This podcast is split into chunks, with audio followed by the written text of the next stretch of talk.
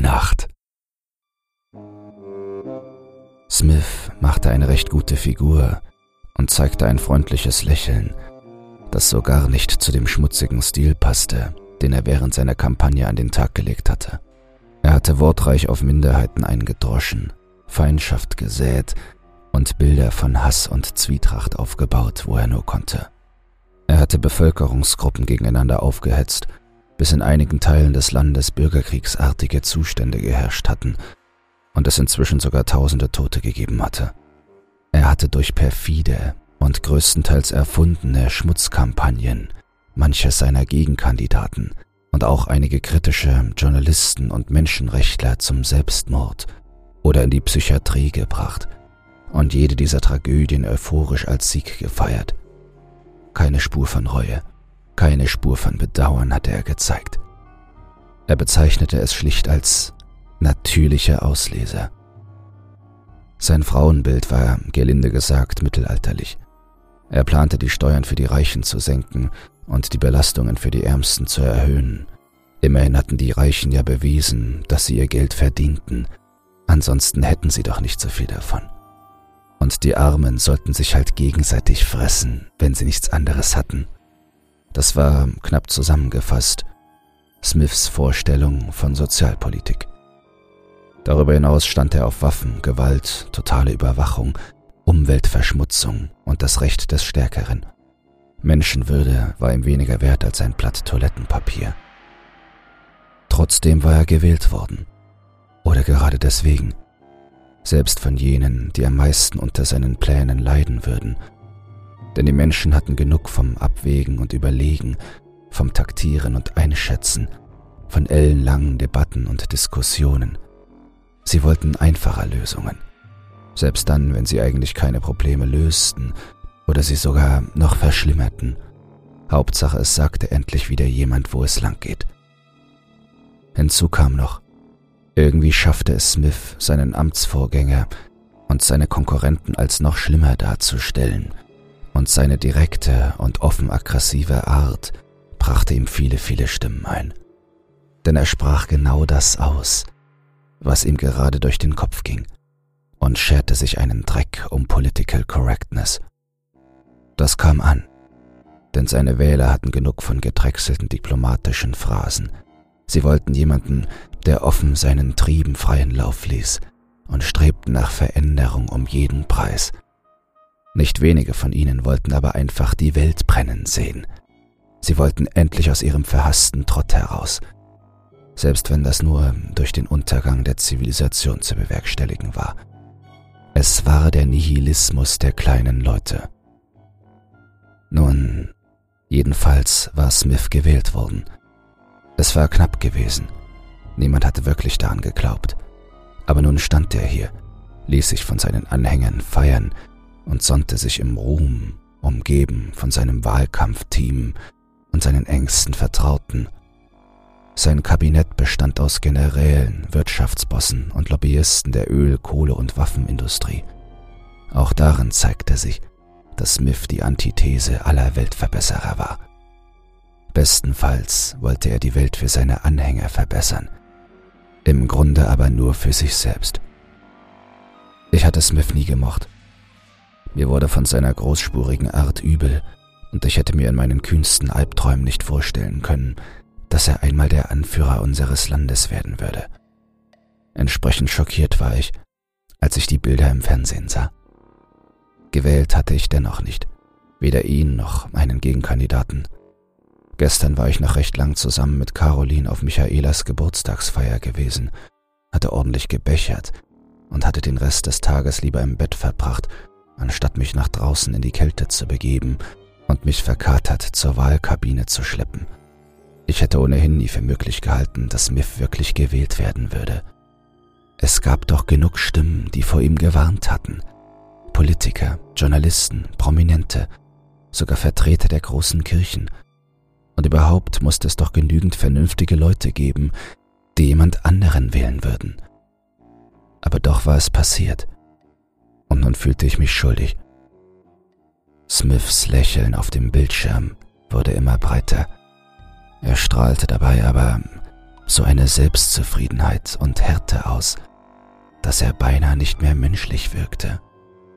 Er versprach, stets meinem Land zu dienen und seine Verfassung zu missachten. Hatte ich da richtig gehört? Zu missachten?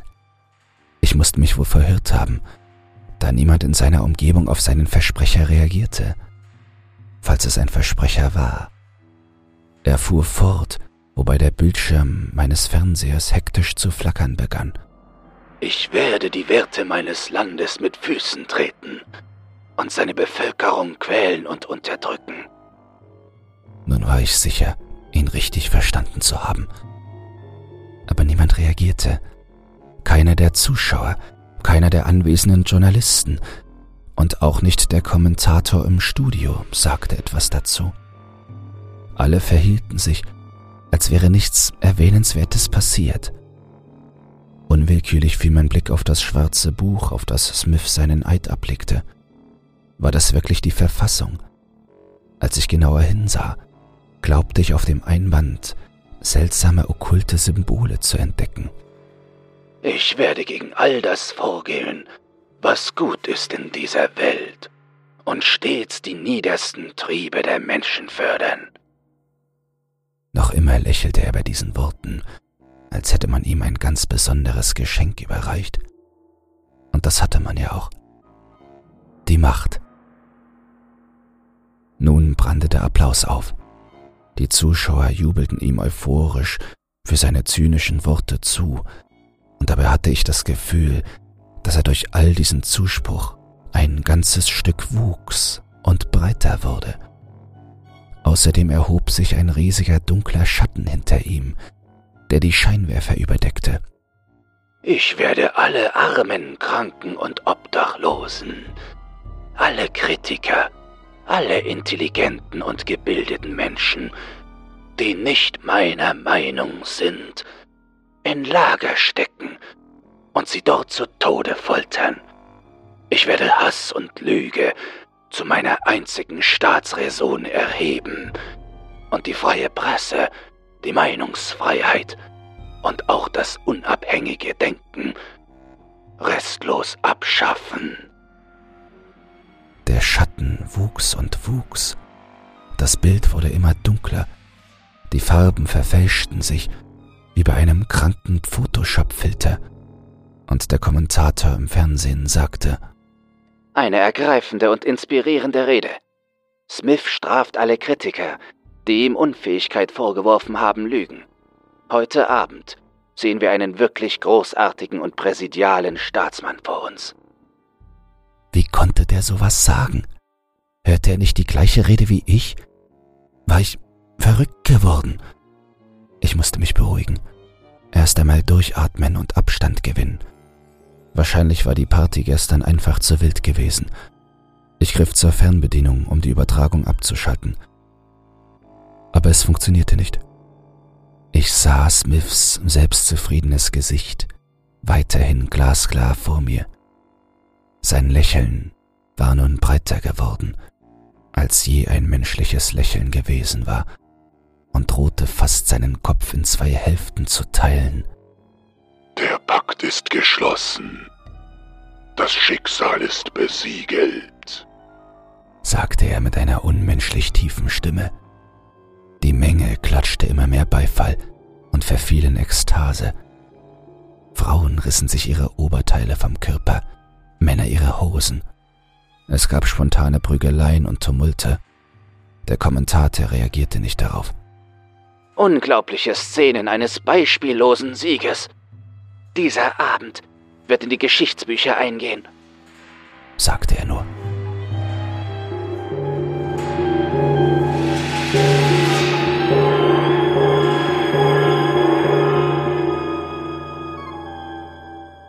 Aus Smiths breitem Mund krochen plötzlich Dinge, kleine, achtbeinige Dinge, die wie Spinnen aussahen, aber doch ganz anders.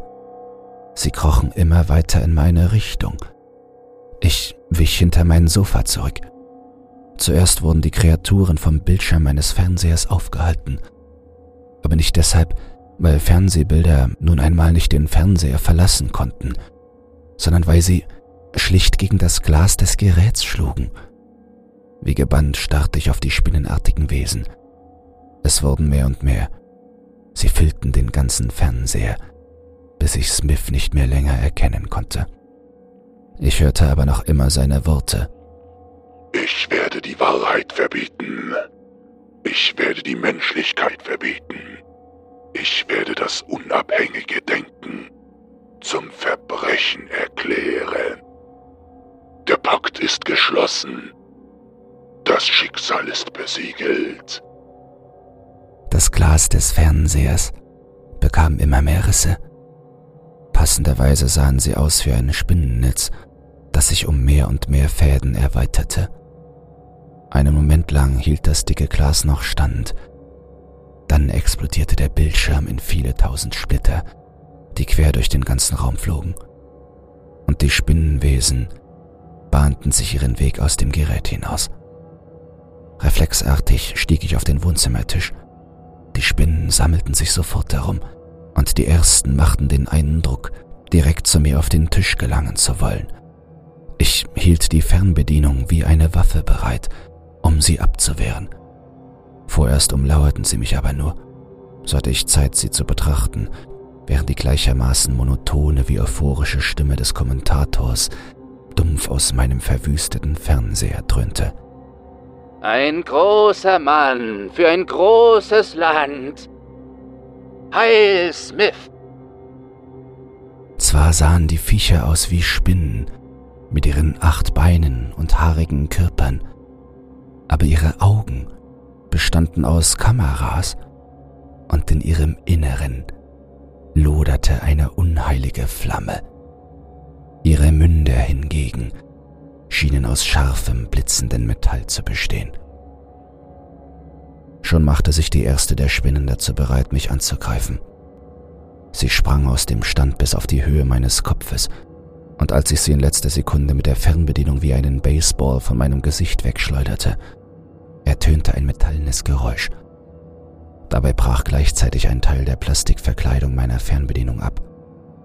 Die Stimmen aus meinem Fernseher steigerten sich derweil zu einem beunruhigenden Kanon. Heil Smith! Der Pakt ist geschlossen. Das Schicksal ist besiegelt! riefen der Kommentator und Smith selbst in endloser und immer lauter werdender Wiederholung. Die nächste Spinne machte sich bereit. Dann noch eine. Und wieder eine. Irgendwie schaffte ich es, sie mir vom Leib zu halten, zerschmetterte Körper aus Metallchitin, riss dünne, haarige Beine aus den zuckenden Körpern und zerschlug Kameraaugen. Irgendwann wurde es mir aber zu viel.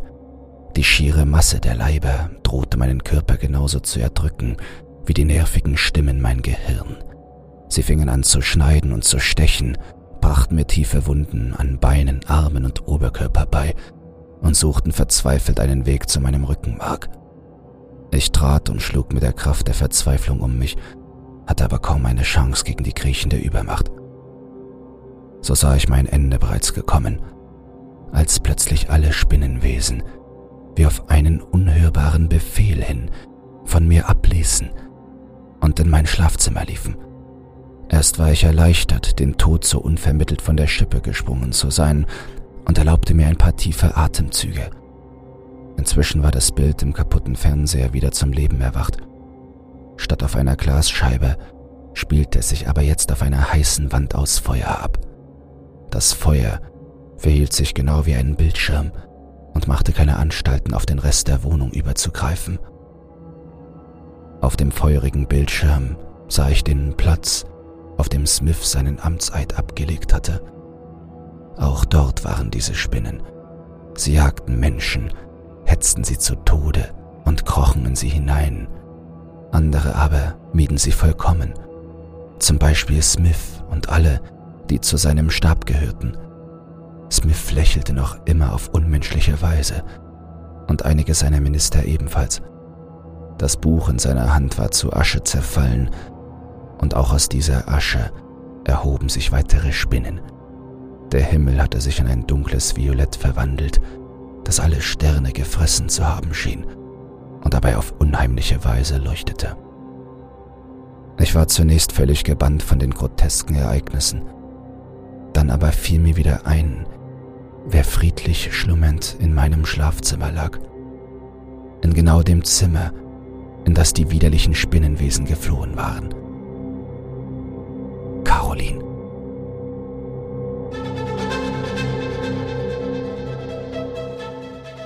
Sofort kämpfte ich mich auf die Füße, sprang vom Tisch herunter und zerquetschte dabei eine der noch zuckenden halbmechanischen Spinnen, die fast unbeweglich auf dem Boden lag. Da ich nur Socken anhatte, schnitten Teile von ihr tief in meinen Fuß, der sofort höllisch zu schmerzen begann. Öliges, grünes Blut sickerte in meine Wunden und brannte dort wie flüssiges Feuer.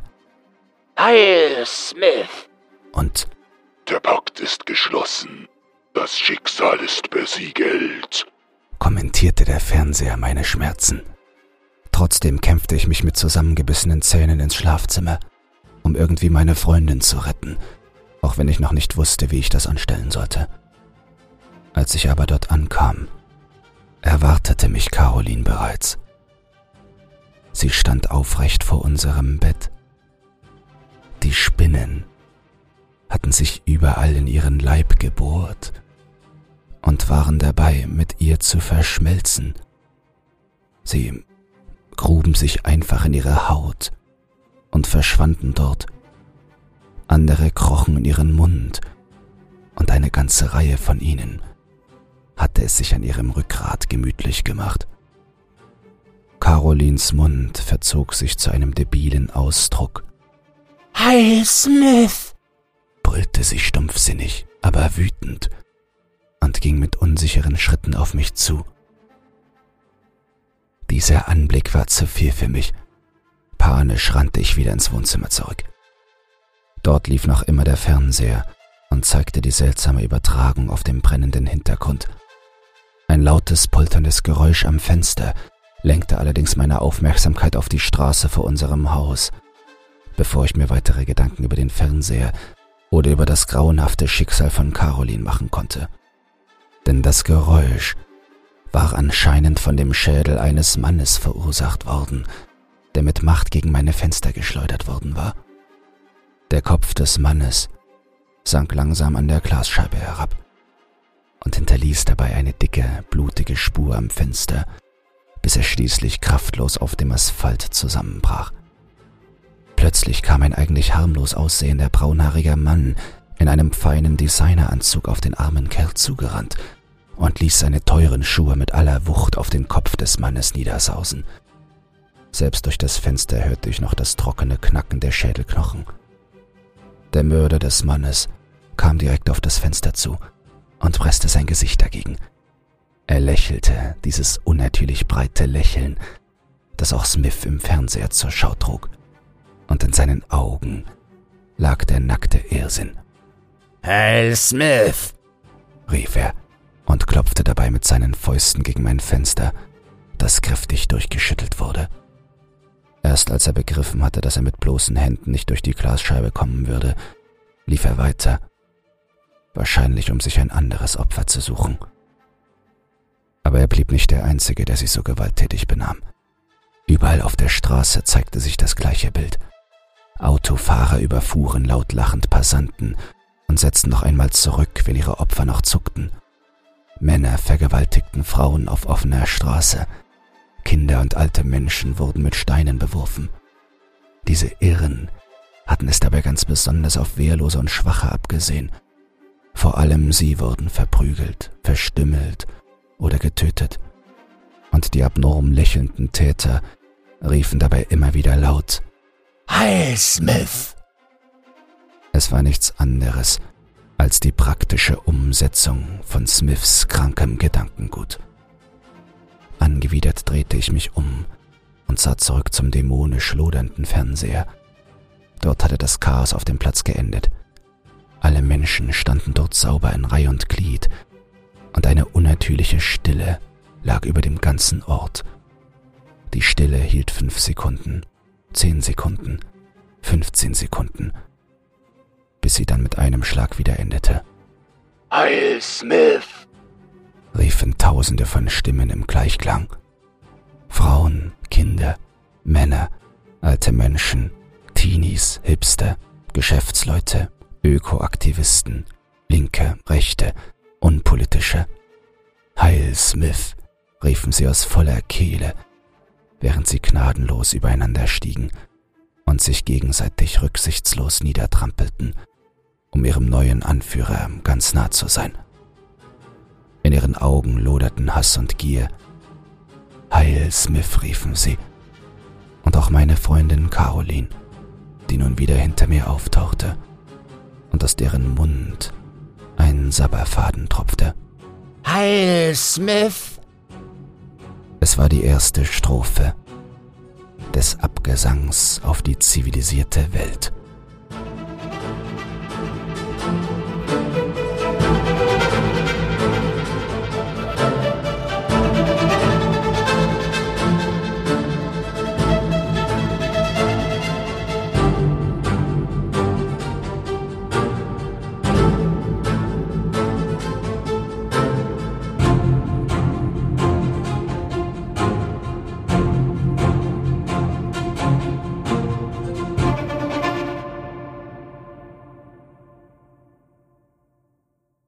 Gute Neuigkeiten. Creepypasta zum Einschlafen ist für den Publikumspreis beim Deutschen Podcastpreis nominiert. Wenn du meine Arbeit zu schätzen weißt und mit nur zwei Klicks an der positiven Entwicklung des Podcasts beteiligt sein willst, dann würde es mich sehr freuen, wenn du für mich abstimmen würdest. In den Show Notes findest du einen Link zur Abstimmung. Dabei ist keine Registrierung oder dergleichen erforderlich. Einfach auf Jetzt abstimmen klicken und fertig ist die Laube.